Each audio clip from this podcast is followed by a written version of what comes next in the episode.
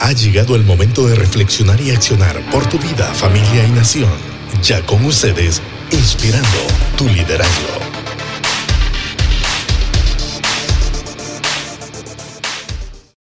En la vida. ¿Cómo emprender en tiempos de crisis? ¡Wow! ¡Qué pregunta! Pero antes de ir desarrollando esa temática, eh, Fabiola y Gustavo, quiero que nos comenten eh, primero a qué se dedican sus empresas, esos sueños que una vez estuvieron en su mente y ahora están haciendo realidad esos anhelos y esos sueños que tuvieron hace unos años. Cierto, cierto. Bueno, mira Raúl, que cuando estábamos hablando antes de, que estuviéramos en este en vivo, eh, yo te comentaba, tenemos tres empresas, eh, son tres emprendimientos que comenzaron ya hace 10 años y en el orden que te los comenté es en el orden que se fueron dando. Primero está la agencia de publicidad que se llama Escape Creativo y nosotros nos dedicamos a ponerle un poco de creatividad a esos proyectos de cada uno de nuestros clientes. En este momento nosotros, aunque estamos en este tiempo de adversidad, comenzamos con una campaña, con un tema, una frase simple y es la pasión continúa. O sea, porque no podemos parar, no podemos tener limitantes y esta pasión que nosotros tenemos por la publicidad y por lo que hacemos es algo que, que no, no podemos ponerle un límite. Nosotros tenemos una combinación de creatividad, diseño, estrategias y tecnología que, como lo decía vos al inicio también, sin tecnología en estos tiempos no vamos a poder avanzar. Y nos encargamos mucho en desarrollar diseños y estrategias de marca, merchandising y manejar también la exhibición y elaboración de puntos de venta y la impresión en gran formato, que es lona, vinil, banners, todo lo que normalmente vemos, que ahorita está como muy de moda la apertura inteligente y los negocios están necesitando rotulaciones para distanciamiento. Bueno, ese tipo de cosas las hacemos nosotros en agencia. Fabi. Ok, y el, el segundo es eh, la Fabric Events. Este fue pues nuestro segundo bebé, por decirlo así. Eh, bueno, yo, nosotros nos graduamos en mercadeo, entonces eh, yo soy, ahorita estoy siendo wedding planner, ¿verdad? En esta empresa y event planner y manejamos todo lo que son eventos corporativos, sociales, desde la planificación, producción y montaje, incluyendo toda la, decoración. Tengo ya montado, gracias a Dios, mi, estudio, eh, donde tenemos ahí para montar cualquier tipo de evento, ya sea un evento chiquito, mediano, grande, y nuestro, nuestro principal objetivo es llevar eh, todos los eventos a, que sean un éxito. ¿verdad? Eh, me especializo mucho en bodas, ¿verdad? Me encanta mucho la boda y hemos crecido bastante en, esa locura de las bodas. Y también hacemos, como les había comentado, todo tipo de, eventos. Este es la Fabric Events. Y con solo oír, hay mucho trabajo en la Fabric, ¿verdad? Montar eventos es me imagino que un gran reto cada vez, ¿verdad, Fabiola? Bastante. Mucho, mucho ahí, mucho trabajo. Sí. Y bueno, para todos los que están pensando en casarse después de la cuarentena, listos, aquí está la mejor opción. Gustavo, ibas a decirnos algo. Sí, bueno, y el tercer emprendimiento, que es algo que los dos le tenemos mucho cariño y al final se hizo algo muy, muy especial. Y en esto, fíjate que estaba acordándome de algo que cuando nosotros servíamos, en estábamos involucrados en la directiva de APME Juvenil, en el tiempo que vos estabas también como director, eh, surgió este bebé también, este proyecto. Y es algo que se dio a, causa de un cliente que quería un canje en, en agencia, quería pagar mitad efectivo y mitad equipo. Y él tenía casual, tenía todo el equipo de serigrafía y para elaboración de promocionales y todo y yo dije, bueno, Fabi, ¿qué te parece? Sí, ok, está bien, bueno, hagámoslo. Y entramos ahí con, con la parte de, camisetas y promocionales y se llama Booming Shop. Te digo que vos tenés algo que ver en la historia porque cuando estabas en la directiva y estábamos muy involucrados, siempre estábamos como haciendo cosas muy locas, ¿verdad? Y siempre pensando en, en cómo llevar la palabra del Evangelio. Y eh, me acuerdo que tuvimos una cruzada de Honduras Hora, teníamos las convocatorias de APME Juvenil, Y siempre en estas actividades teníamos la parte de desarrollar unas camisetas y poder eh, eh, conectar a los jóvenes de diferentes ministerios a que fueran una sola iglesia. Cuando comenzamos a trabajar este proyecto, pensamos en hacerlo muy comercial, o sea, hacerlo empresarial, iglesias, colegios, seniors, pero algo que tomamos mucho cariño es porque nos enfocamos mucho a la parte de iglesias. Trabajamos mucho con pastores, con líderes de jóvenes, y lo bonito, Raúl, es cuando llegan con Fabi, nos sentamos, nos atendemos y estamos casual, o sea, en un mismo sentido. Sea, ellos nos comentan su idea de evento, de campamento, nos dan esa, ese versículo y nosotros ya nos conectamos ahí. Entonces, ese es el tercer emprendimiento. O sea que del hacer diario, ahí llegan las oportunidades, Gustavo y Fabiola. Y de esas oportunidades hay que aprovecharlas para hacer los emprendimientos, según me están contando. Cabal, fíjate que sí. De las relaciones que hacemos a diario, también ahí nacen nuevos emprendimientos, ¿no les parece? Es cuando vos escuchás hablar a veces que, que, un pastor o un líder te dice esas conexiones divinas que hace el Señor. Igual en esto de emprender, si vos lo emprendes con el Señor, o sea, o sea, yo lo hice y tomé la mejor decisión de que mi socia en este camino fuera mi esposa, que comenzamos como novios. Pero ante todo, el que estaba en el centro era Dios. Y Él es el que te va dando esas oportunidades y esas conexiones. A veces uno dice, bueno, pero ¿cómo voy a comenzar? Pero es que un negocio lleva a otro. Un cliente te, eh, te recomienda con otro. Y poco a poco así va haciéndote a conocer y a crecer también.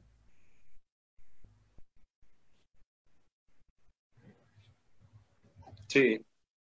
¿Qué han hecho en este tiempo? Las tres empresas han tenido un stand-by muy difícil y bueno, acompañado a miles de otras empresas, microempresas, eh, que en el mundo entero han detenido sus servicios, su producción.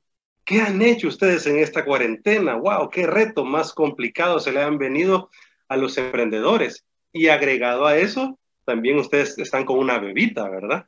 Sí. Cuéntenos. Eh, bueno, la verdad que esto no, lo esperábamos nadie, ¿verdad? Eh, hemos eh, presentado situaciones difíciles como muy buenas en estos tres negocios, pero esto ha sido bien, bien retante, bien difícil y bueno, antes de entrar con todo, con todo el toque de queda y con todo que entrara la, pandemia, tuve la oportunidad dos, dos, semanas antes casualmente de hacer un evento grande en el castillo de Omoa, de un banco, y era un evento cultural y tuvimos la oportunidad de recibir eh, presidentes de diferentes países. Eh, recibimos de República Dominicana, España, sin saber nada de lo que iba a pasar. Sí escuchábamos como noticias, pero como que no la veníamos a venir tan cerca. Y los presidentes tranquilos, entrando al país y todo. Y después de, dos, de, hacer este super evento, dos semanas, empieza que ya entró la primera persona, que la segunda, empezamos a ver los supermercados eh, en caos total, la fila, y empezamos, y empezó el caos. Eh, inmediatamente yo la segunda semana yo ya empezaba a tener una boda, el próximo fin de semana, gracias a Dios, empezábamos súper bien el año. Eh, exactamente los fines de semana después de eso eh, yo tenía eventos y empezó las llamadas, ¿verdad? De, de, de, mis clientes, especialmente de las novias. Fabiola, ¿qué hacemos?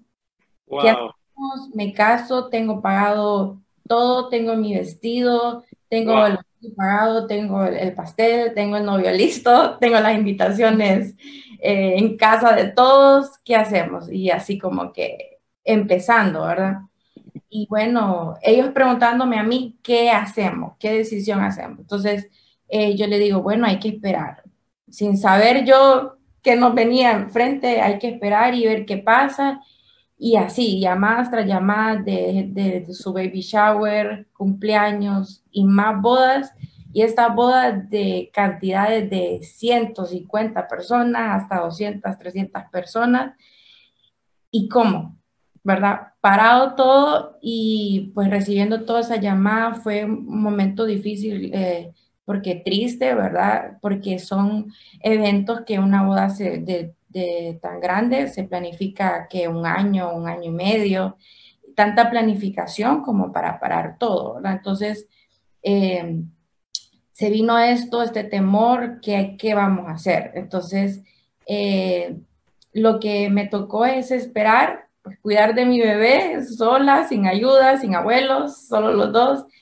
Sí. Eh, y en mi mente, ¿qué hacemos? Entonces eh, empezamos a implementar nuevos servicios, las bodas online, em, pequeños eventos, servicios de catering a domicilio, regalos en su, ¿verdad? Llevarle alegría en su casa, buquet, ramos, eh, a pesar de las circunstancias. Te interrumpo, Fabiola.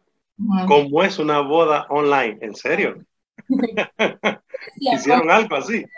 ¿Cómo voy a hacer eso? Digo yo, solo voy a lanzar que tengo el servicio, pero ni sé cómo, ¿verdad? Entonces empecé a, aprovechar este tiempo a capacitarme, que ahorita el que no se capacite, ¿verdad? Hay, muchos cursos online gratuitos, pagados, pero hay oportunidad de, y el tiempo para capacitarse. Empecé a, a estudiar y se me dio la oportunidad de hacer en un cliente, en la casa de un cliente, una boda civil eh, los papás iban a viajar donde los, sus hijos que se iban a casar eh, los, no pudieron, ¿verdad? Entonces, ella hizo una celebración en su casa, montamos una mesa, hicimos un fondo de love, flores para 10 personas, súper bonito, elegante, lo montamos y ellos celebraron en Alemania. Entonces ellos montaron y los papás en otro país, las damas en otro país. Wow. Entonces, em, yo en un momento yo pude decir, después de hacer una boda de 50 mínimo, hacer algo de 10 personas. Pero cuando yo pude salir al, casi a los dos meses, después de todo el trabajo, yo estaba súper feliz, emocionada con mi mascarilla, más bien pude ver una oportunidad nueva como un reto, a ver qué, qué más hacer. Y empezamos a transmitirla por Zoom se empezaron a conectar, vinieron los invitados, los 10 invitados con sus mascarillas, sus papás, y fue una linda experiencia y los papás disfrutaron mucho, no hubo tristeza, más bien celebraron. Y yo dije, bueno, vamos a, a, un momento de reinventarnos, ¿verdad? De no quedarnos atrás, de seguir esto y que, que las emociones no nos vengan abajo, ¿verdad? Entonces nos tocó nos tocó reinventarnos de esta forma. ¡Wow! ¡Qué historia! Y ya la hicimos. Sí, y algo muy interesante de ustedes, antes de empezar a leer algunas preguntas que nos están haciendo ya en el grupo, ¿verdad? Gracias a todos por los que eh, nos están escribiendo en el chat, que están en sintonía con esta plática. En el foro ¿Cómo emprender en tiempos de crisis? Hoy nos acompaña Gustavo y Fabiola Elvir, ellos son jóvenes emprendedores y están contándonos historia de vida para que nosotros también nos inspiremos y le echemos ganas de aquí en adelante, que ya estamos en esa, como dicen, reapertura inteligente, ¿verdad? Y sabia le llamaría yo, porque hay que ser muy sabios a estas eh, salidas, ¿verdad? Que estamos dando. Coméntenme, porque ahorita están viéndonos muchos jóvenes y sus familias. Nos están viendo papás, abuelos, tíos, nos están viendo grupos de familia. Y ustedes, interesantemente, son una empresa, por decirlo, que trabaja en equipo familiar. Yo veo trabajando en familia a su empresa. Siempre que los encuentro haciendo algo, están eh, sus familiares ahí eh, sirviendo, trabajando. ¿Cómo hacer, Gustavo? ¿Cómo hacer, Fabiola? Para que nuestra familia se involucre. Es difícil, siempre se, se, estigmatiza de que no se puede montar una empresa familiar, porque empiezan los problemas, empieza aquí el asunto, el rollo, y, no, no se puede. ¿Qué tips nos pueden dar para que como familia emprendamos? Ok, bueno, mira, primero lo que te puedo decir, o sea, ¿qué tal esto de emprender y tener tu negocio y trabajar en familia y todo? Es yuca. O sea, es algo complicado, pero es algo que también trae bendición. Por ejemplo, en nuestro caso, nosotros, el núcleo de, de, la empresa, o sea, por decirlo de esa manera, es familiar. O sea, nosotros estamos trabajando junto con Fabiola, está mi hermano menor y está también eh, mi mamá, que en el caso de mi mamá es como la socia, o sea, son socias con Fabi en la parte de la Fabric Events. Entonces, trabajar en familia sí es una aventura y tenés que ver tus carácter, tenés que tolerar, tenés que perdonar, tenés que ser delicado para hablar, tenés que tener mucha, mucho tacto, mucha sabiduría en qué momento. Y la pregunta me causa mucha gracia también porque para mí es súper yuca trabajar en familia.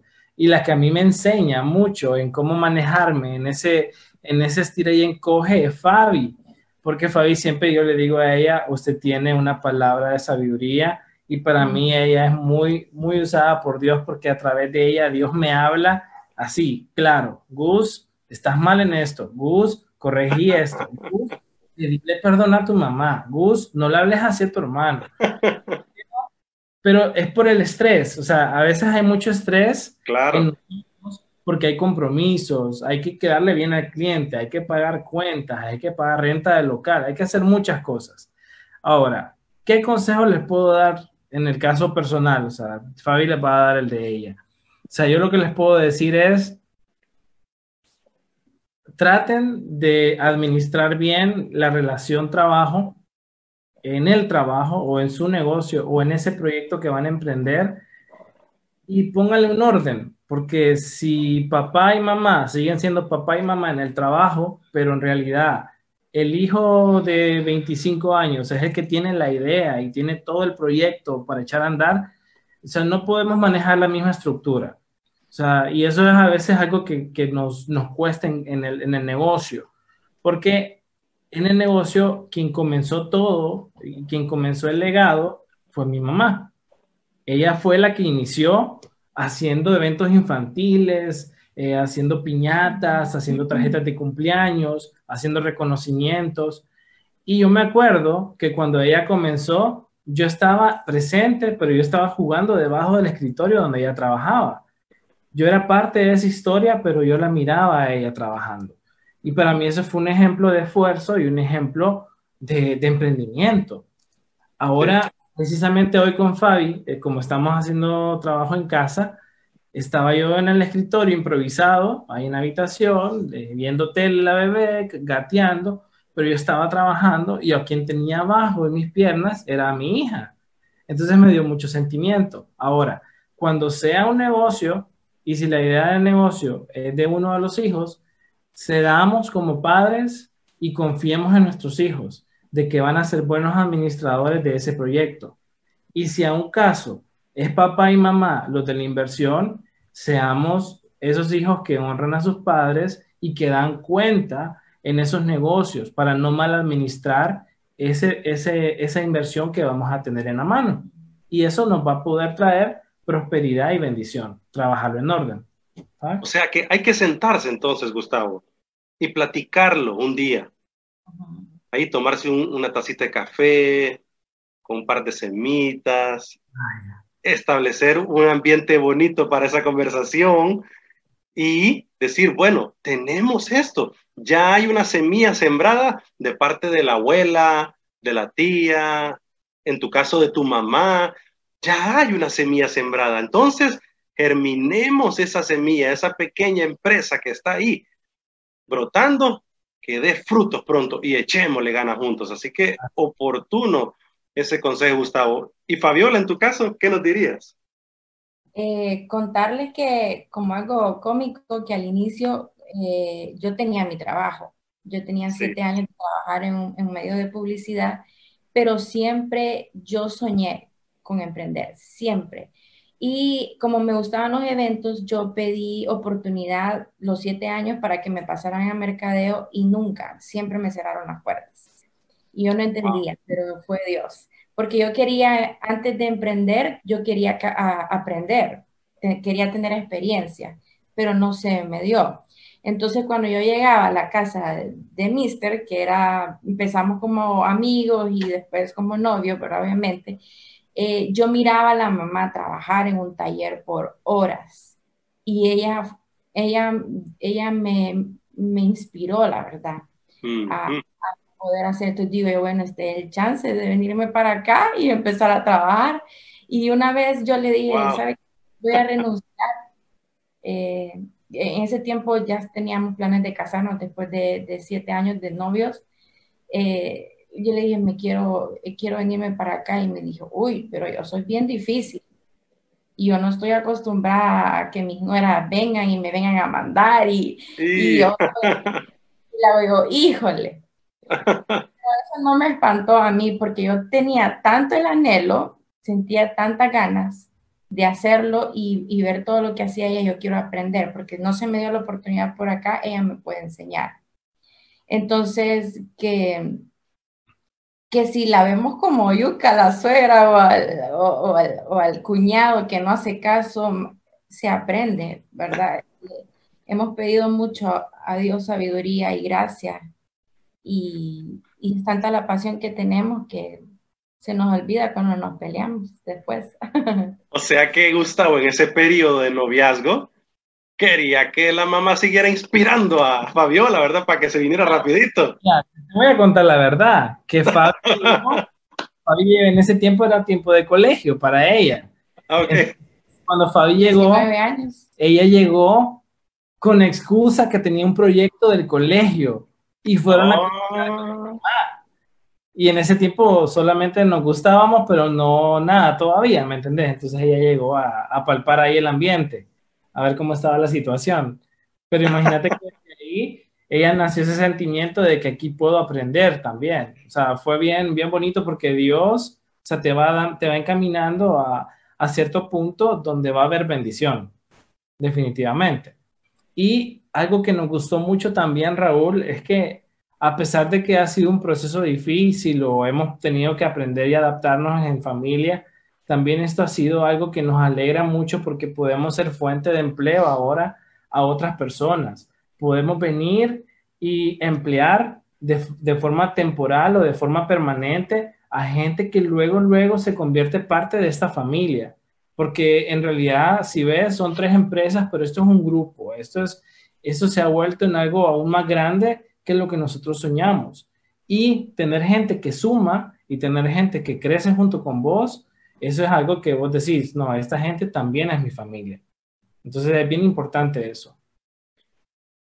El San Pedrano, para los que nos escuchan en otras partes del mundo, eh, nuestra ciudad es San Pedro Sula, nos llaman los San Pedranos y somos el nervio y motor del país, de Honduras más del 60% de la producción del, interno, del Producto Interno Bruto eh, se produce aquí, en toda esta zona del Valle de Sula, el norte del país. Y pues nos destacamos por ser muy emprendedores. Es la capital industrial del país. Ya en nuestros genes, ya en nuestro ADN entonces, está el emprender. Y el Señor como Dios creativo, el Dios del universo, que dijo, hagamos. Desde ahí ya el trabajo en equipo empezó. Hagamos al hombre a nuestra imagen y semejanza. Así que tenemos el ADN del creador también. Podemos desarrollar, podemos emprender, podemos realizar. Así que ánimo a los que nos están escuchando. Ha sido y es todavía una temporada muy difícil, muy agotadora, muy cansada. Sé que nos desanimamos, sé que estamos pensando qué va a suceder en el mañana. Y más los emprendedores, me imagino, Gustavo y Fabiola, quiero que entren un poquito en ese tema también, eh, cómo se han sentido con el ánimo, ¿verdad? Pero eh, yo quiero decirles en esta noche a todos los que nos están escuchando, ánimo, el Señor está con nosotros, tenemos su ADN. Los sanpedranos nos destacamos también por ser gente así, que le echamos ganas, emprendedores.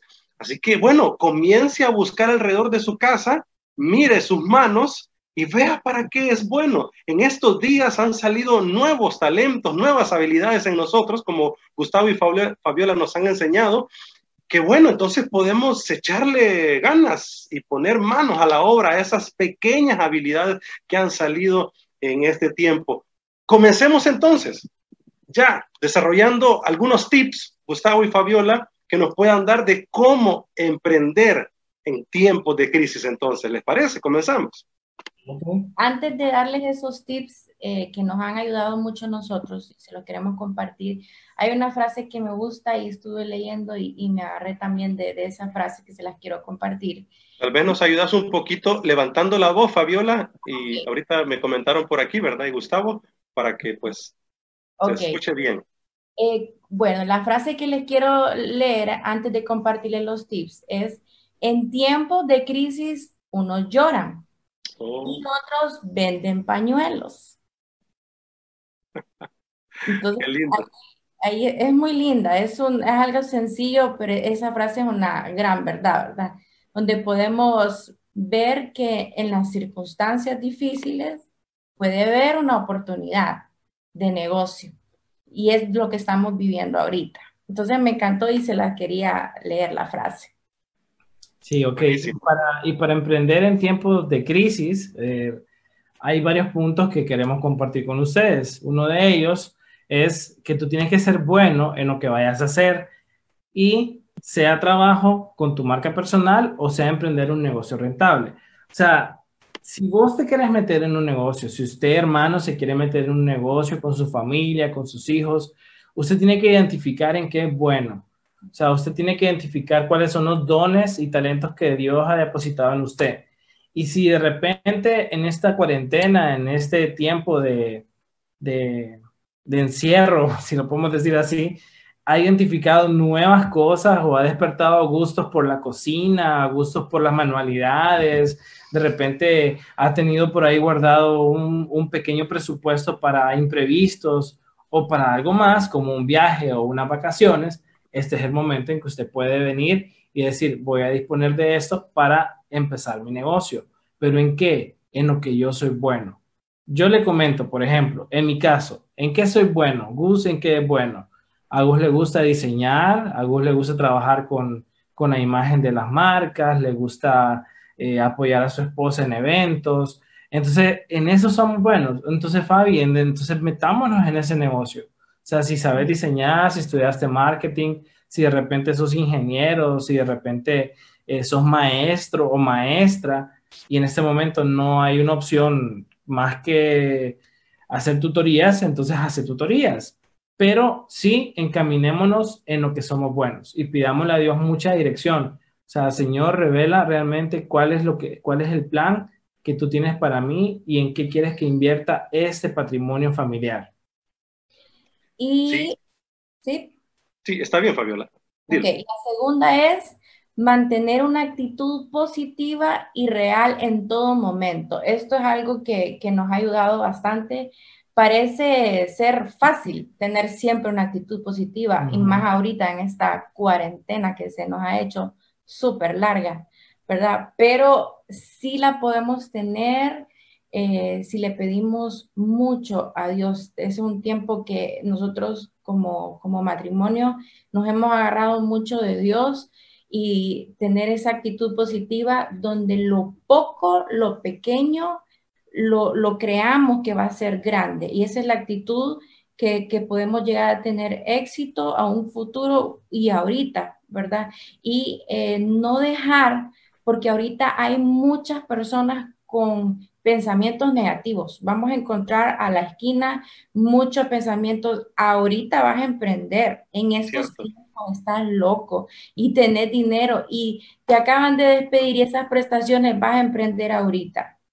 Entonces, eh, esa, eh, si tenemos esa actitud de venir y eh, prestarle atención a todas esas personas negativas, todo lo que ponerle atención a las noticias que van a que, quieren cerrar otra vez o que estamos en emergencia tres meses más, no, ¿verdad? Tengamos una actitud positiva y miremos a un futuro que más bien cuando salgamos de esta cuarentena, más bien estas personas que ya probaron nuestro producto, nuestro pastel o nuestro servicio de auditoría, ya más bien van a decir, ya, ya probamos esto.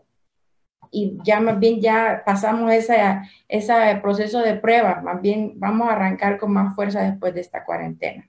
Exacto. Gustavo y Fabiola, hablando de este punto, les pediría a todos que si tienen lápiz y papel, por favor, anoten cada uno de estos consejos, de estos tips que estamos recibiendo. De verdad que nos van a servir muchísimo. Se acordarán de nosotros de aquí a un tiempo y usted dirá, y recuerdo que esta semillita comenzó con aquella plática que yo miré en Zoom. Así que tome a bien un lápiz, papel, como yo lo estoy haciendo en este momento, porque Fabiola nos dijo, mantengamos una actitud positiva. Y Gustavo antes nos recordó, tienes que ser bueno en lo que vas a hacer. Si no sos bueno en lo que estás haciendo, no, no, no, mejor ni empieces. Busca el lado bueno tuyo.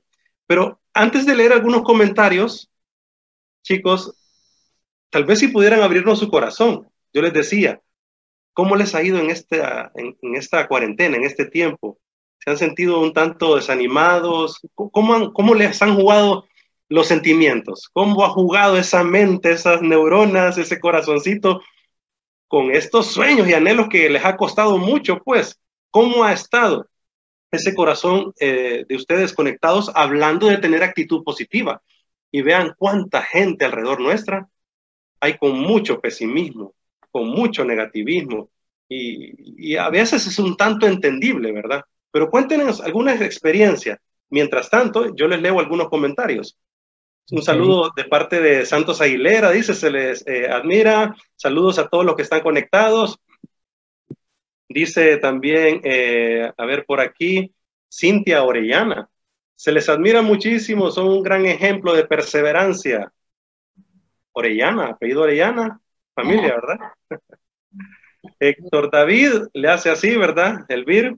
Santos Aguilera, el pastor de jóvenes. Saludos a todos. Les animo a que puedan hacer sus preguntas. Así que Santos nos está animando para hacer y hay algunas preguntas aquí. En Quintanilla, bendiciones, excelente conversatorio, dice por aquí. Y Edwin García les envía saludos, dice, excelente plática. Ya vamos a leer las preguntitas que están haciendo. Ahorita solo estoy leyendo comentarios de algunos, ¿verdad? Y ya vamos a leer las preguntitas después de esta parte que estamos hablando de cómo emprender en tiempos de crisis. Ya nos hablaron de que hay que ser bueno en lo que estamos haciendo y mantener una actitud positiva. Ahondando un poquito en este tema, ¿qué han hecho para echarle ganas y ah, retomar fuerzas? Fíjate que en lo que te estaba compartiendo Fabi de mantener una actitud positiva, yo la quedaba viendo porque, o sea, ha sido difícil, ha sido difícil. Vos nos obligás y nos orillás a ser más sinceros todavía. me gusta, me gusta. Mira, por ejemplo, eh, esta es la situación que Fabi les comentaba de que en su negocio ha tenido que reinventarse porque ella maneja multitud de gente y todo. En mi caso ha sido un poco diferente. En mi caso, bueno, gracias a Dios en un momento surgió una llamada para que hiciéramos la rotulación de, esta gente del Seguro Social, pero del área del COVID, o sea, del área donde está la gente de coronavirus. Y con Fabi nosotros nos quedamos viendo porque ahí ya teníamos casi como un mes de estar en, cuarentena. Y nosotros nos quedábamos viendo así como, Fabi, ¿cómo hacemos? Porque hay que trabajar. ¿Quién va a ir? Tenemos una bebé, tenemos una bebé de, de seis meses, creo, en ese momento. Y será prudente. Y nosotros comenzamos a orar y a pedirle dirección a Dios. Y la pregunta fue, ¿quién va a ir a instalar? ¿Quién va a ir a esto? ¿Quién va a ir a lo otro? Eh, hasta que decidimos que sí. Y en ese momento, pues los salvoconductos aún eran en papel y todo, o sea, todo se abrió, las puertas se abrieron, el cielo se abrió, salió el sol. Y dijimos, bueno, vamos a hacerlo pero en esos momentos en que no estaba con Fabi, porque vos sabes que uno de esposo tiene que ser fuerte y dar eh, esa firmeza y, y, tranquilidad en casa, pero yo me orillaba en, en, en, el carro en dos ocasiones y decía, Señor, ¿qué vamos a hacer? O sea, no me gusta este nuevo normal, no me gusta usar mascarilla y hablar que el cliente no me escucha, porque apenas se escucha con lo que uno tiene puesto. O sea, no me gusta eh, andar con temor y no me gusta eh, que mi esposa y mi hija pasen tanto tiempo confinadas en una casa y tener que dar vueltas a la cuadra nada más. Yo, yo le pedí a Dios que nos diera dirección, pero yo le decía, Señor, no me gusta esto, no me gusta. No me gusta, pero no me quejo.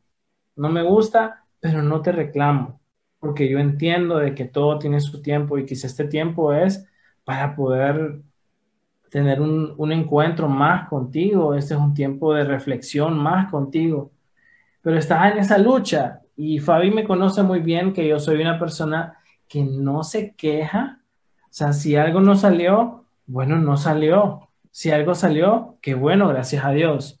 Y en lo que te decía ella, pues en lo poco has sido fiel, en lo mucho te pondré. Así en es. lo personal, en una agencia, en el negocio, he tenido que retomar y he vuelto a hacer cosas que hacía antes cuando eran los inicios de escape creativo y he tenido que hacer esas cosas pequeñas que de poco en poco y de par en par suman. Y eso es lo que buscamos todos, ¿verdad? Poder tener un ingreso y una estabilidad. Entonces yo ahí entendí que en realidad no hay que menospreciar nada. O sea, y tampoco te tenés que sentir tan grande en tu negocio o en tu emprendimiento, porque vos no sabes en qué nivel estás, pero tampoco sabes hasta dónde Dios te va a llevar. Pero lo que nadie piensa es en qué momento Dios te va a decir stop, tenés que tener un tiempo. Entonces, ese era mi mayor temor y ese era como lo que, lo que tenía en lucha y todo. Y cuando Fabi estaba hablando de, sobre la actitud positiva, yo, hay que tenerla, pues. Sí. ¿Y quién de los dos es más? Nadie nos está viendo de todos modos, así que digan, ¿verdad? ¿Quién de los dos es más como fuerte o, o quién más rapidito cae y se desanima? Se desanima? Es como un tag que está haciendo. Yo creo que los dos siempre pasamos en la calle y nos tardamos tanto tener un bebé y queríamos que, que le, sacarla con la ropa, que la familia, entonces entró bastante desánimo porque había bastante familia que no conoce a la, a la bebé Sí, y, y eso, y eh, también mi trabajo, las bodas paradas, a saber, pensando cuá- en qué momento vamos a empezar. Lo otro que para mí fue súper triste es estar limpiando la casa, lavando platos, diciéndole a él, mira, hay que hacer esto y lo otro, y, y al inicio era como bien, bien difícil. Y le- yo le decía, y esto empieza. Enojada, y esto empieza. Eh, Porque no es lo mismo trabajar juntos y estar todo el día en la casa con cosas de la casa, la bebé y solos, sin, sin los abuelos, sin los tíos.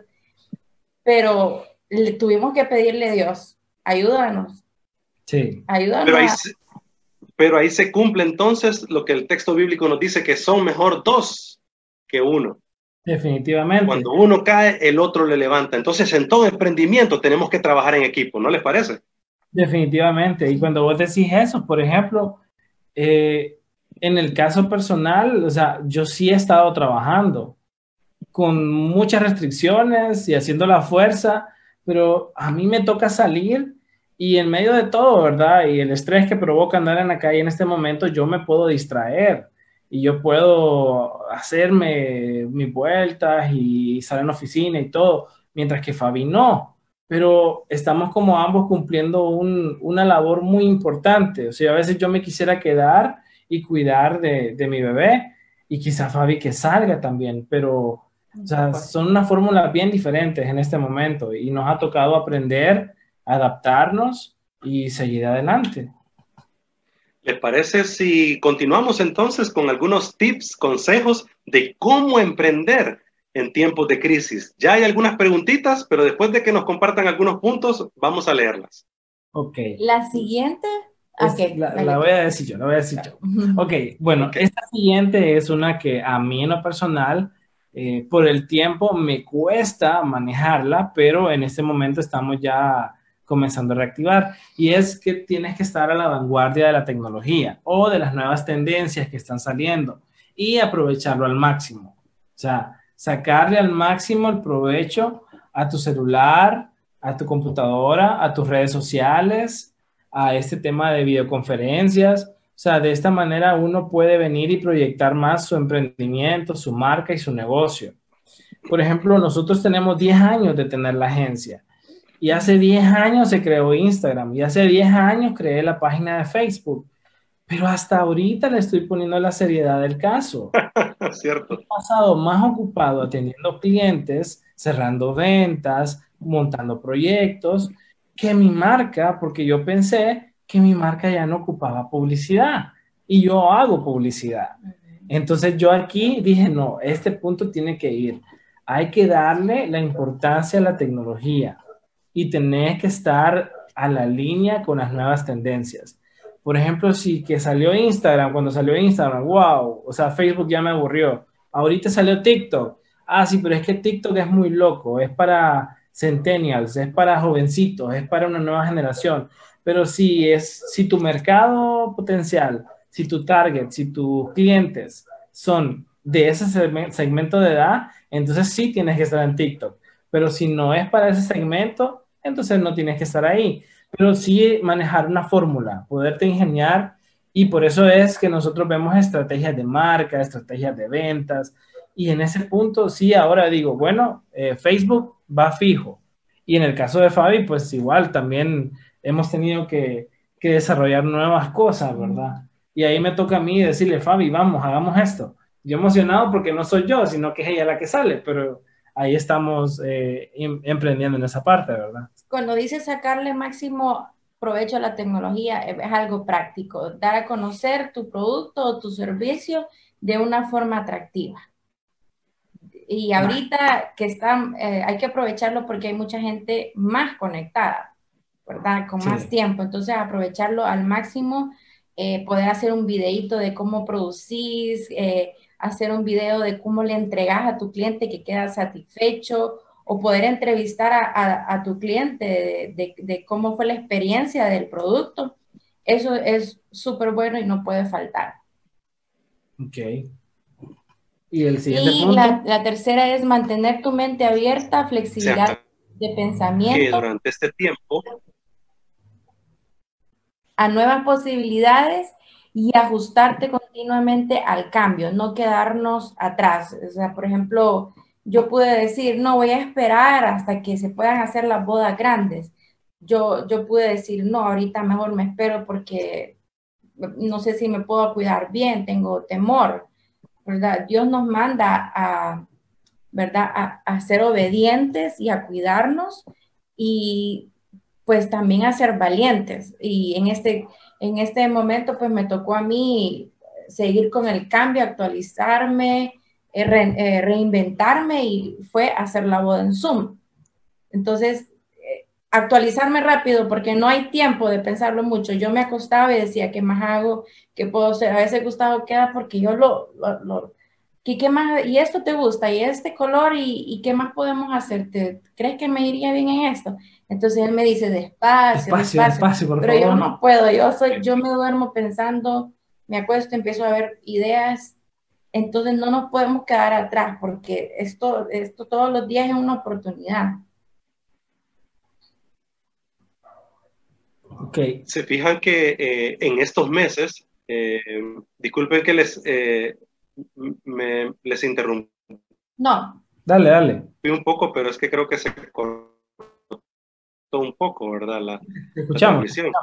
pero hemos tenido que desaindiar. ¿Me escuchan bien? ¿Se, se escucha? Sí. Sí, se, ha, fijado que nos tenemos que hacer más tecnológicos. O sea, los que somos realmente migrantes eh, digitales, como se les llama, eh, eh, hemos tenido que realmente renovar nuestras energías, nuestras fuerzas, trabajar más, estudiar más con el tema de los celulares. Antes nos daba miedo pagar, por ejemplo, con la tarjeta de crédito en, la computadora, ¿verdad? en, la banca móvil. Antes nos daba miedo hacer transacciones con otra gente de otros países. Antes nos daba miedo hacer más negocios con el Facebook, con las redes sociales, pero ya esta situación nos obligó a hacerlo y vimos que no pasó nada, que lo que pudimos, pues hicimos las transacciones, hicimos negocios y caminó bien el asunto. Así que yo creo que este es el momento oportuno, Gustavo y Fabiola, de meternos un poquito más en estas redes sociales. Ahorita que decís eso de daba miedo, me estoy acordando de algo. Fabi te dijo que nuestra mi suegra nos está cuidando acá, mi ahorita mientras estamos acá. Y me da, risa porque me acuerdo de que ella estaba preocupada porque le iban a cortar el cable, porque no tenía cómo pagar. los bancos cerrados. Y yo le decía, suegra, Leo, usted puede pagar con su tarjeta. Y yo, ¿cómo voy a pagar, Gustavo? Me pero llame, llame, Leo. Entonces estaba con esa cosa, ese temor. Y solo llamó y así. Pero es que, es que la vez pasada intenté y no se pudo, pero no le contestaron, será, porque solo llamó enfrente de nosotros. Deme el número, eh, su nombre, dirección, ok, ya, está pagado. Y, y ella quedó, ya, sí, se fijan, o sea, esta cuarentena nos está llevando también a podernos eh, simplificar y tener una vida más práctica. Quizá, como, como decir, ¿verdad? Que, que, nos están viendo familias. Entonces, si usted, papá, usted, mamá, ustedes, señores que nos están viendo, la verdad que no hay que tenerle miedo a la tecnología. Y más si tenemos a nuestros hijos que están ahí, que nos pueden apoyar, la verdad que ella, uff, o sea, y se iluminó. Y ya con Fabi yo le digo, Fabi, es un trámite menos, Leo, que tiene que estar ahí haciendo, buscando y haciendo vueltas. Entonces, para mí que, como vos decís, hay que perderle miedo a esto porque solo así vamos a salir adelante.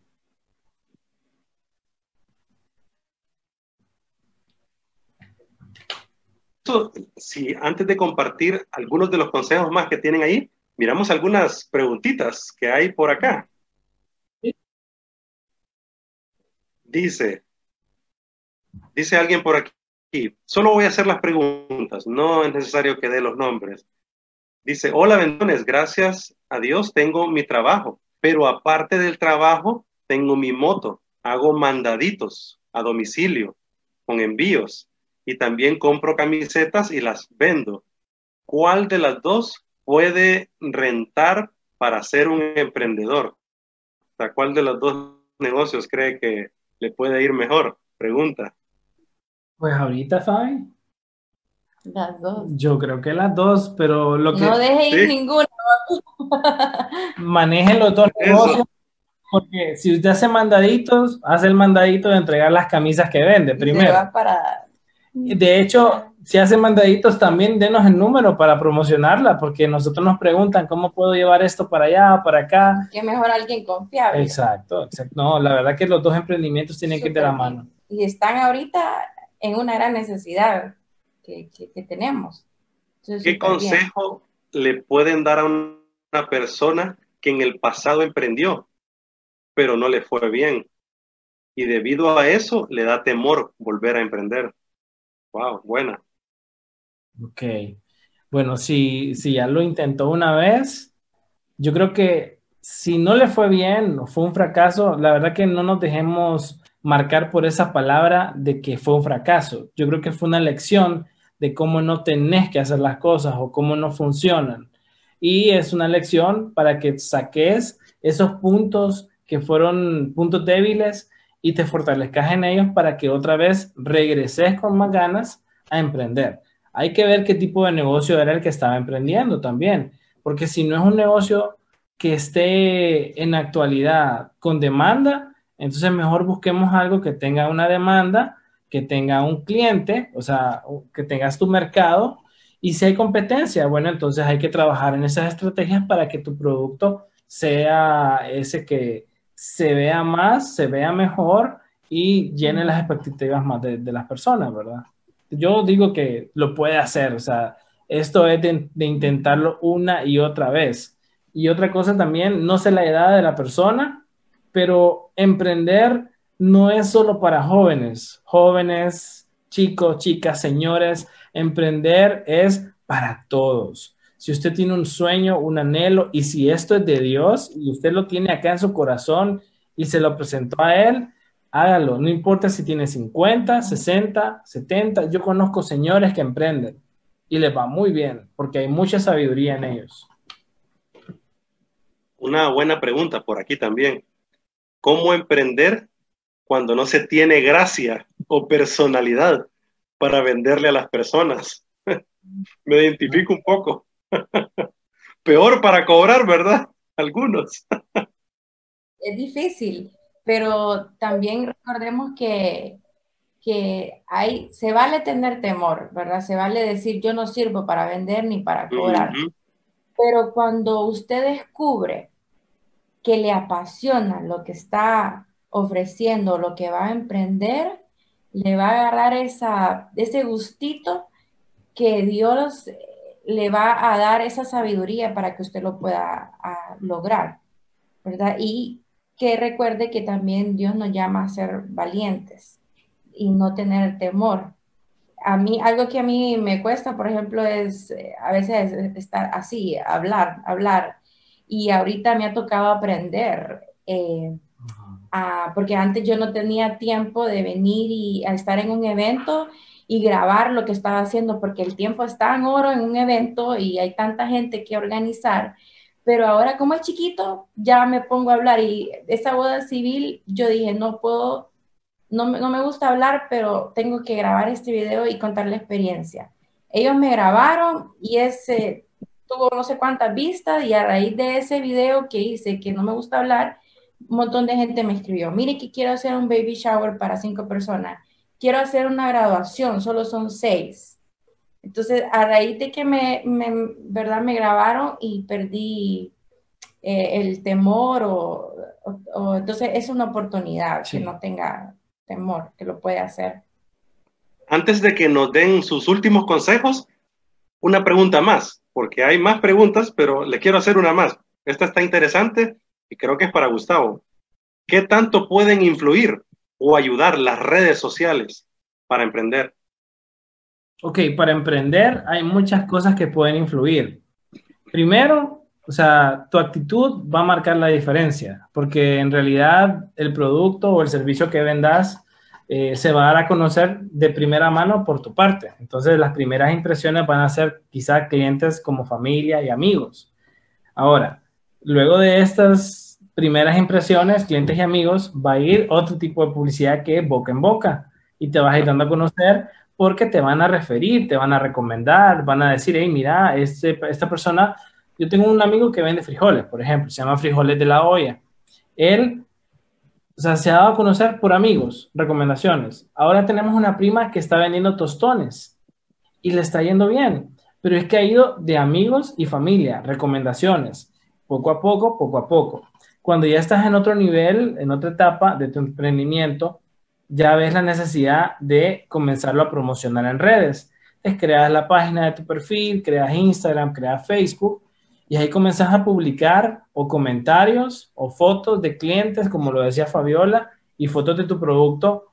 Yo creo que sí es necesario y es muy importante y no necesitas tener gran equipo, grandes celulares o un diseñador permanente sino que buscate aplicaciones en tu celular, tomar fotos bonitas, con buena iluminación, claras, y de esa manera vas a ver que Facebook te va a generar. O sea, es, es una forma de tener una conversión de una manera gratuita. O sea, Facebook puedes comprar publicidad, pero no es necesario si sos creativo. Entonces puedes tener esa conversión de publicidad gratis y efectivo muy pronto. O sea, de esa manera yo creo que sí, es importante. Hay que invertirle tiempo a eso. Te lo digo porque igual lo que te decía Raúl, o sea, tengo 10 años de estar en esto y hasta ahorita digo yo, bueno, ya es necesario, y es necesario de que la agencia tenga más movimiento. Entonces te lo digo a la persona que preguntó, sí es importante, es importante que le inviertas tiempo a tus redes sociales. Estamos en una plática muy desafiante, inspiradora, con Gustavo y Fabiola Elvir. Ellos son jóvenes emprendedores, eh, fundadores de la Fabric Events, Escape Creativo y Booming Shop. ¿Y les parece si vamos a la etapa final de esta conversación y nos ayudan con los últimos consejos de cómo emprender en tiempos de crisis? Bueno, teníamos un punto, ya este es como por decir, si hay más preguntas, igual nos gustaría poder escuchar también. O sea, no importa qué tan lento vayas, lo que importa es que no te detengas, ser constante y ser perseverante es algo que tiene que ir muy de la mano con este emprendimiento. O sea, a veces nosotros nos afanábamos cuando comenzamos, comenzamos de novios. Eh, yo la verdad no tenía en mi sangre esta pasión de las ventas, de emprender. La verdad que yo estaba muy cómodo trabajándole a alguien, o sea, no lo puedo negar pero cuando conocí a Fabi eh, y nos hicimos novios, yo me di cuenta de que ella tenía un negocio y no me había contado. Y es que en la universidad, Fabiola tenía una venta, así lo vamos a decir, para que me entiendan, tenía una venta loca, loca de carteras, accesorios para mujer, eh, ropa. No llevaba cuadernos por llevar la venta. Mira, era tanto, era tanto que las guardias, porque en su mayoría eran guardias mujeres de seguridad, tienen prohibido, ¿verdad? Pero las mismas guardias... Ellas llegaban. Chelita, Chelita, anda algo nuevo hoy, le decían. No, la otra semana. O sea, ella tenía, tenía todo controlado, ¿me entendés? Y cuando yo vi eso, yo dije, bueno, le voy a ayudar. Pues entonces yo era como el que la administraba, el que le cargaba las cosas. él era el cobrador que le gustaba cobrar. entonces, entonces yo digo, no importa, no importa, o sea, eso era pequeño, pero nosotros mirábamos ahí algo tan grande, Raúl. O sea, mirábamos una oportunidad de qué? De pagar nuestra universidad, de comprar en la cafetería, de pagar el transporte, de comprar los libros y a veces de apoyarnos mutuamente, porque a veces en el trabajo de ella no estuvo tan bien o una temporada yo estuve sin trabajo y este negocio alterno, este emprendimiento nos ayudaba a salir y nos, o sea, no, no quedarnos ahogados, sino que salir adelante. Entonces sí, desde ahí, yo que la conocí, comenzamos a ser constantes, comenzamos a ser constantes. Fabi les comentaba de que ella en su momento quería que le dieran una oportunidad en su trabajo y yo ya había renunciado al mío y había comenzado con agencia. Pero ¿qué comenzamos a hacer? Tarjetas de presentación, comenzamos a hacer afiches, comenzamos a hacer logos para emprendimientos de amigos emprendedores y en ese tiempo no era una moda este tema de emprender. Y ahí nos fuimos. yo le decía a Fabi, Fabi, si no le dan la oportunidad, si no le dan la oportunidad, renúnciele. Yo la contrato. Yo la contrato. Sueldo, pero le voy a dar comisión, me decía. Entonces, así de valientes y de constantes y de perseverantes. Entonces, arriesgate. O sea, cuando Fabi le llegó a decir a los papás que iba a renunciar, ¿qué te dijeron, Fabi? Que estaba loca porque en ese tiempo teníamos ya los planes de, casarnos. Yo me casé sin trabajar.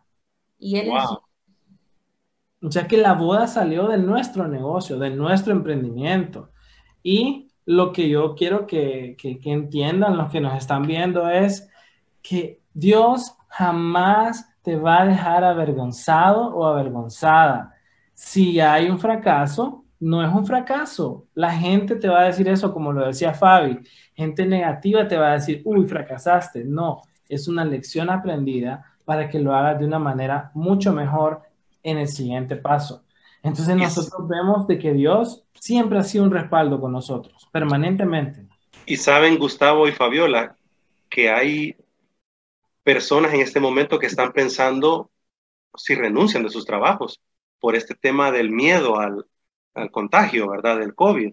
Muchas familias están hablando con sus hijos, esposos con sus esposas o viceversa, están hablando si seguís mejor trabajando en esa fábrica o en ese lugar que hay mucha gente y el temor, ¿verdad? Al contaminarse, pues algunos les está golpeando y están decidiendo mejor emprender algo nuevo. Eh, eh, ¿Qué les dirían a gente que está en ese pensamiento? Tal vez les ayude algo. Eh, es, es bien difícil decirle a alguien renuncia, ¿verdad? y tomar esa decisión. Bueno, yo lo hice, para casarme lo, renuncié, pero de las grandes ideas eh, tienen esos pequeños comienzos. Y eh, lo que yo le puedo decir es que este temor y esta, esta parada que, hemos tenido, se ha levantado mucha, mucha gente a hacer comercio. Que venta de pizza, que jalea, que, que esto, y que un montón de gente en su colonia está vendiendo y, y, se ha tenido la oportunidad de poder disfrutar a su familia y conocer muchos problemas que en su hogar no sabía que estaba pasando su hijo menor. Entonces, eh, tiene que evaluarlo, ¿verdad? Que, y, y, si está ahorita en casa, que vaya probando si, si realmente él, él puede, su negocio puede darle para sus compromisos en, en, casa, pero eso es una, es una buena oportunidad. Ahorita la gente como no hay muchos restaurantes abiertos o le da miedo ir a comer, es, es oportunidad para ofrecerle una rica comida para irse a dejar a la casa. Entonces hay necesidad. Y la verdad, la, verdad, Raúl, que eso es muy importante porque tal vez pueden decir, ¿qué negocio puede ser de moda? Bueno, negocio bueno, la comida. Negocio de moda, los mandaditos. O sea, negocios, hay muchos negocios, pero también puede ser estratégico. Yo estaba viendo hoy un live de una amiga que estaba hablando del poder de la colaboración con las marcas y esto es como una forma de hacer una alianza con esta marca o esta persona que hace este producto y yo puedo sumarle algo más y podemos venderlo en conjunto o podemos venderlo independiente pero tener siempre margen de ganancia. Entonces el poder de colaborar en este momento, si se unen, van a poder hacer cosas muy interesantes. Y lo que decía Fabi también, que una pequeña idea o una grande idea, o sea, no importa de qué manera va a comenzar, pero si Dios es el centro ahí, Él va a hacer todo lo que tenga que hacer para que esto salga adelante. No podemos decirles renuncien, o sea, no podemos asumir esa responsabilidad de nosotros decirles renuncien. A mí quien me dijo renuncie y a Fabi quien me dijo renuncie no fue Gus, sino que fue una búsqueda constante con el Señor. O sea, consúltenlo con Dios. Pregúntele, Padre, ¿qué quieres que yo haga? ¿A dónde quieres que vaya? ¿Cuál quieres que sea mi camino? Porque es algo muy sensible para la economía de una familia, por ejemplo. Entonces, sí, nosotros no le vamos a decir, quien le va a responder eso es Dios. Aquí hay una buena pregunta. Dice una chica aquí, ¿cómo puedo socializar mi iniciativa de emprendimiento con mis papás? Y hacerles ver que es un sueño para que me apoyen, aunque a ellos no les emocione mucho mi idea. Interesante. Invítele a, comer una pizza. Muy bien. Gáneselos. Gáneselos, poco a poco. Sí, es que a los papás hay que hablarles, o sea, uno tiene que pensar tanto como los, los jefes, ¿verdad?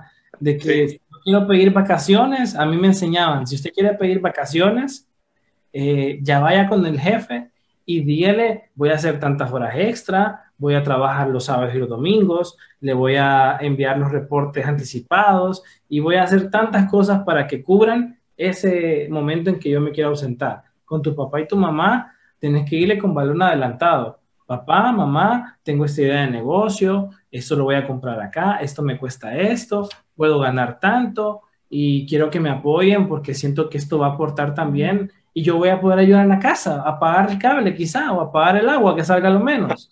Entonces, de esa manera enamoras a tus papás. O sea, yo creo que es parte de que ellos van a ver, ella quiere emprender, pero ella quiere honrar a, a nosotros como padres. Entonces, yo creo y más bien dígale a, su mamá que usted le va a pagar a ella para que le ayude unas cuantas horas. Buena. Y después mi mamá que hacer cajitas en la boda, que no me vas a llevar a la boda, no me vas a llevar, ahora todo el mundo la conoce, donde vaya, entonces más bien después ellos se agregan a este proyecto. Sí, es cierto. Pero dice la chica, no había terminado todavía. Y si a ellos no les gusta, debería de olvidarme de esa idea, de ese emprendimiento. Híjole.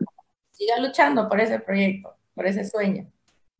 No pelee, pero pídale a Dios. Exacto. No es a pelear con sus papás sino que vaya pidiéndole a Dios que haga esa voluntad, que le ayude. Me dice alguien aquí, es necesario tener buen capital, buen billetón para empezar a aprender. Inicia ya. Mira, ve, eso del capital, si nosotros pensamos en tener capital, nunca vamos a comenzar. Se lo voy a contar así, o sea, como este es familiar, el inicio, en el inicio, Gus y Fabi no tenían nada. Entonces, eh, tampoco teníamos cuentas en banco, ni número de cuenta con el nombre de la empresa, ni escritura, ni nada. Éramos comerciantes individuales, independientes, sin nombre. Entonces, cuando no teníamos ese capital, era un problema porque tocaba ir a pedir prestado. ¿Y sabes a quién le pedía prestado? A mi mamá. Al banco de la mamá. A mi mamá. ¿Y sabes qué me decía mi mamá?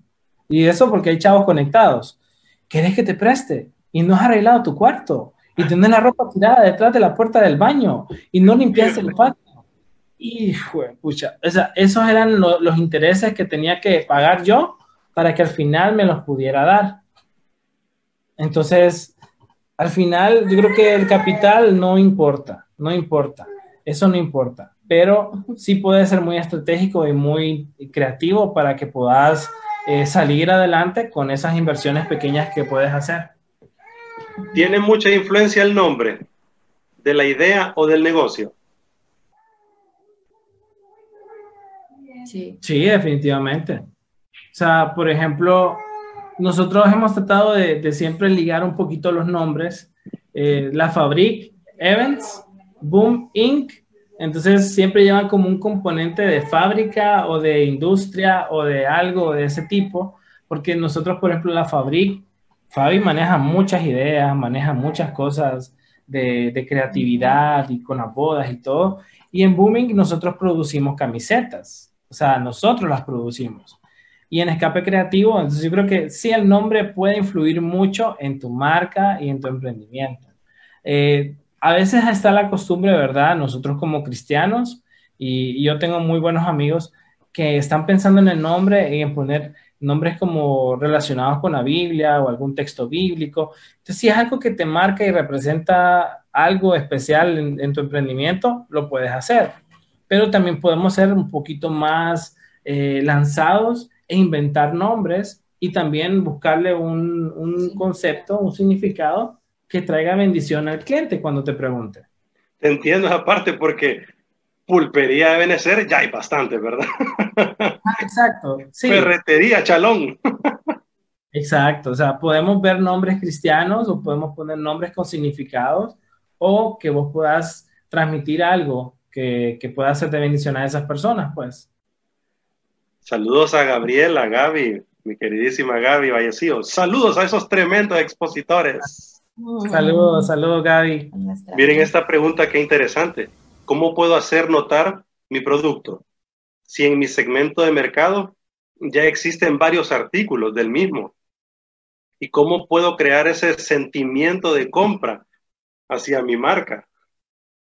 Muy bien. Ok, esa es una pregunta muy interesante la verdad que aquí tenés que humanizar la marca. O sea, si la marca solamente tira que quiere vender y quieren que la compren, al final no va a suceder nada. Pero si la marca es más amigable, es como que das consejos, si es un producto de cocina, por ejemplo, dar como recetas, como lo hacían eh, nuestro amigo David, que quizá está por ahí sintonizando. Entonces, yo creo que pueden haber miles de marcas. Por ejemplo, ahorita hay miles de, de personas que imprimen y hacen rotulación, pero el que yo les voy a dar es diferente. Igual Fabi tiene su competencia, pero el servicio que Fabi da es Fabi. Sí, también algo que le puede ayudar, antes era que ayudaba mucho estar en un supermercado dando degustaciones, ya no lo podemos hacer. Pero eh, si va a ser ella un pastelito, una jalea, un quesito, invierta en sus amigos que cree que tengan muchos contactos que la van a recomendar, mándela la envoltura y el empaque, que lo prueben y que esas personas hablen de su producto. Y eso va a ser la diferencia. También ella se puede grabar viendo cómo, cómo, no dando su receta, porque no hay que dar la receta, pero sí grabándose y, viéndola producir y cuando esto se ve en volumen y ella se hace una creadora de contenido de su página, créame que la van a buscar. Y si el cliente, el primer cliente le, gustó, la va a seguir buscando. Pues eh, no, no podemos estar viendo, eh, por ejemplo, mucha competencia mía ahí como hormiga, ¿verdad? Gente decorando, haciendo globos y todo. Pero lo que yo hago siempre voy a sentir que es único.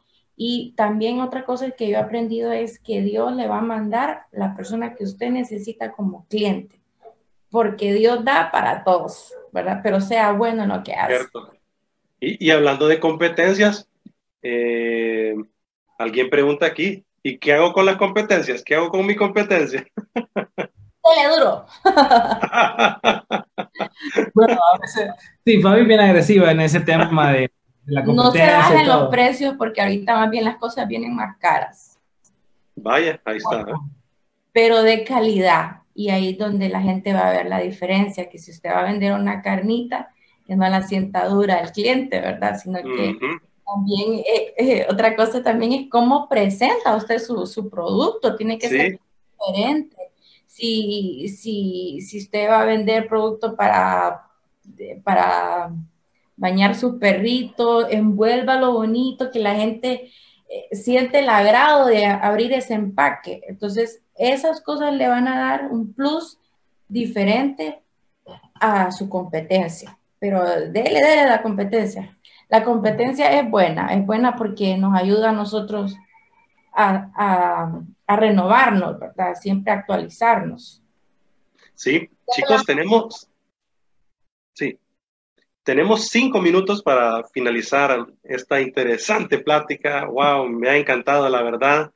Eh, y hay algunas preguntas ahí todavía, pero bueno, las he resumido.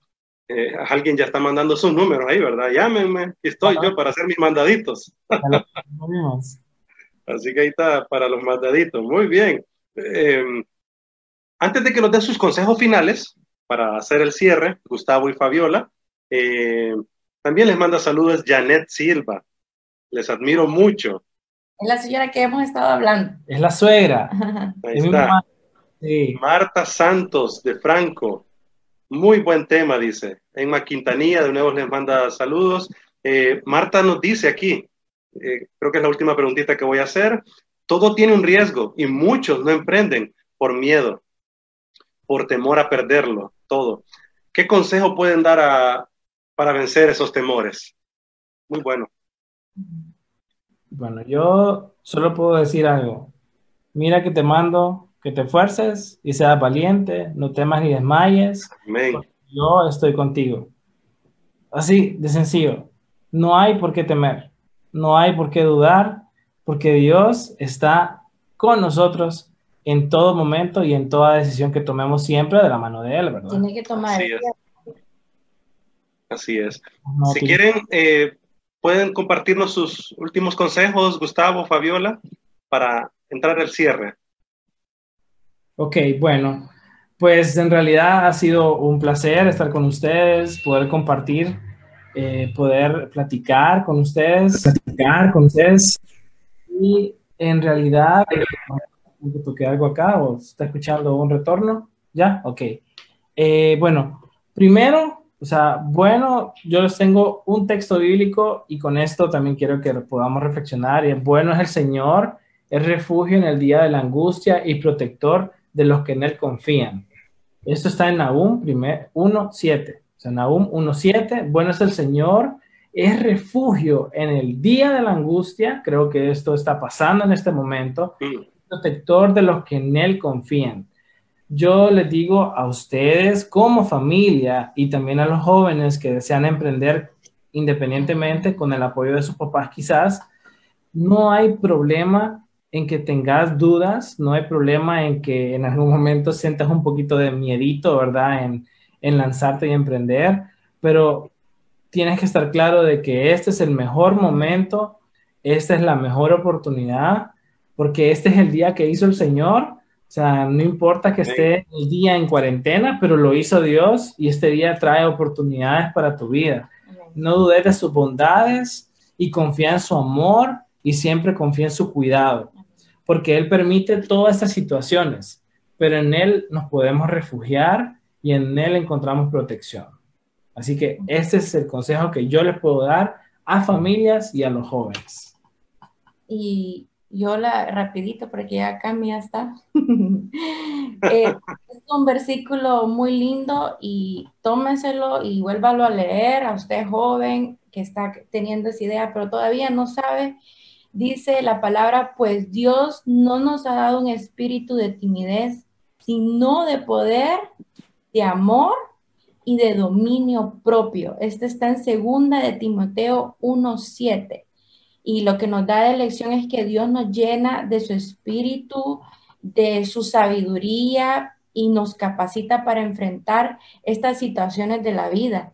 Eh, no debemos de ser tímidos, sino que valientes y utilicemos esos dones y talentos y las herramientas que, para poder eh, emprender y confiemos que lo mejor está por venir. Esa, esa es nuestra esperanza.